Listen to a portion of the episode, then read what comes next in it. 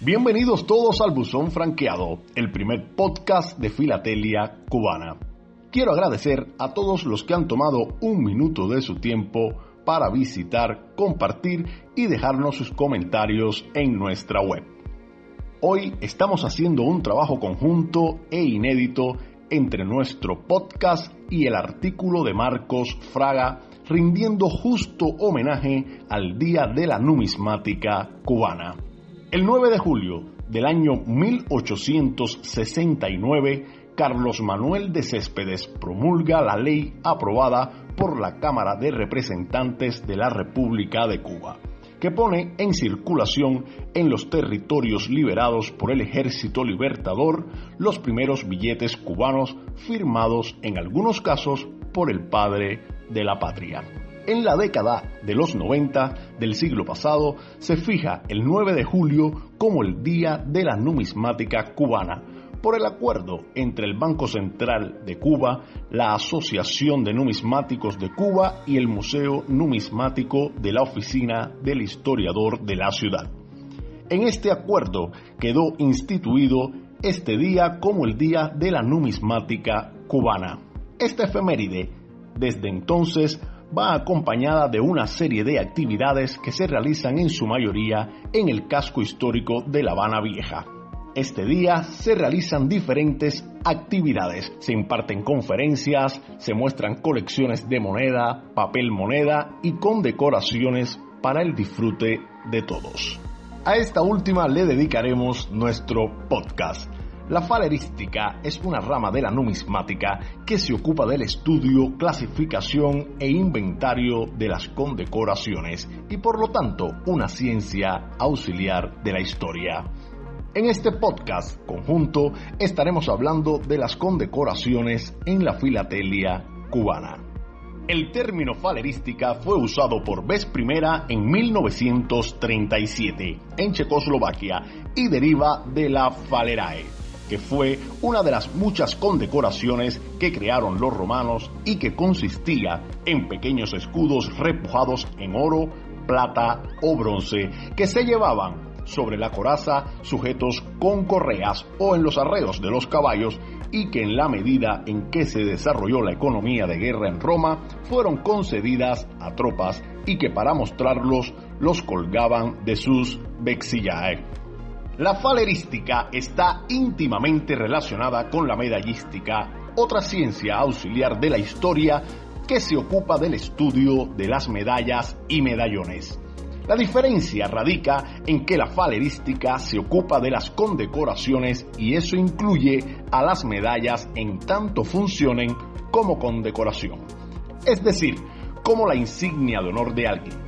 La medallística estudia todas las medallas que son piezas metálicas ostensibles sin valor fiduciario, independientemente de si son o no condecoraciones.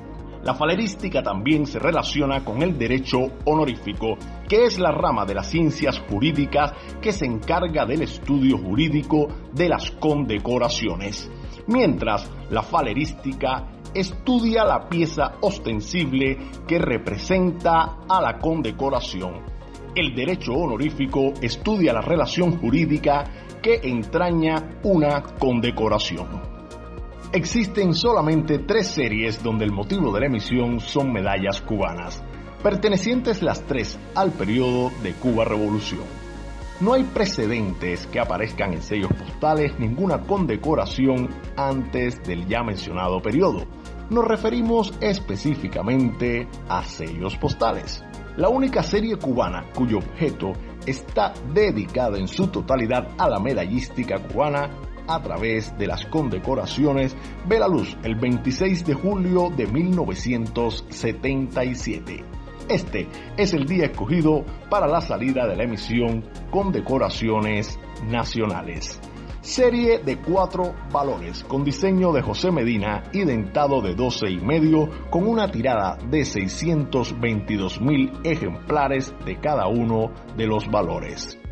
En el valor de un centavo se ve la medalla conmemorativa 20 aniversario. En el de 3 centavos, la Orden Nacional Playa Girón En el sello de 13 centavos vemos la medalla conmemorativa 20 aniversario de la FARC y en el de 30 centavos apreciamos la Orden Nacional José Martí.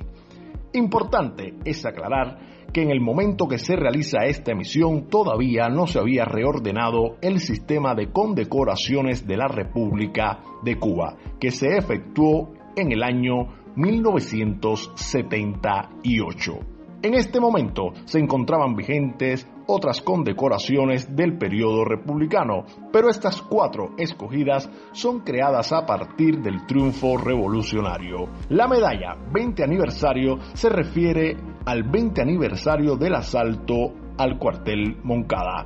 Esta medalla fue creada mediante la ley 1252 del 16 de julio de 1973. La Orden Nacional Playa Girón fue creada mediante la Ley 949 de 18 de julio de 1961. La medalla conmemorativa 20 aniversario de las FARC creada por la Ley 1314 de 23 de noviembre de 1976. La Orden Nacional José Martí fue creada por la Ley 1239 de 2 de diciembre de 1972. Pasaron nueve años para que en un sello postal se pudiera ver ilustrada otra condecoración. El 14 de octubre de 1986 fue el primer día que circuló la serie de un solo valor 50 aniversario de las Brigadas Internacionales en España con diseño de Roberto Quintana, dentado de 12 y medio y una tirada de 1.245.000, en el sello podemos ver un brigadista internacional en acción. Un poco a la izquierda vemos en primer plano la medalla de combatiente internacionalista de primera clase. Es importante aclarar que esta medalla tiene dos clases. La que mencionamos es dorada y la segunda clase es plateada, lógicamente con criterios de distinción para su otorgamiento. Esta medalla fue creada por el decreto ley número 30 de 10 de diciembre de 1979. Veinte años después, se emite una serie de dos valores de 65 centavos cada sello con diseño de Ricardo Monar, dentado de 12 y medio y una tirada de 68.745 para cada sello, uno de los cuales está destinado al 50 aniversario del desembarco del Granma y el otro destinado a conmemorar el 50 aniversario de las Fuerzas Armadas Revolucionarias. En este sello de las FARC podemos apreciar un tanque de guerra en plena maniobra y a la derecha del mismo aparece la medalla conmemorativa 50 aniversario de las FARC. Esta medalla fue creada por el decreto ley número 239 de 9 de febrero de 2006. Muchísimas felicidades a todos los miembros de la Asociación Numismática de Cuba. Les recuerdo que este episodio ha sido un trabajo conjunto con el artículo de Marcos Fraga, que lleva el mismo nombre de nuestro podcast y que puede encontrar en nuestra web. Así terminamos. Ha sido un placer compartir con mi colega Marcos y con todos ustedes este pedacito de historia postal cubana. Si le gustó, tome un segundo solo un segundo de su tiempo para darle mano arriba y les recuerdo que compartir queda libre de franqueo. Muchas gracias.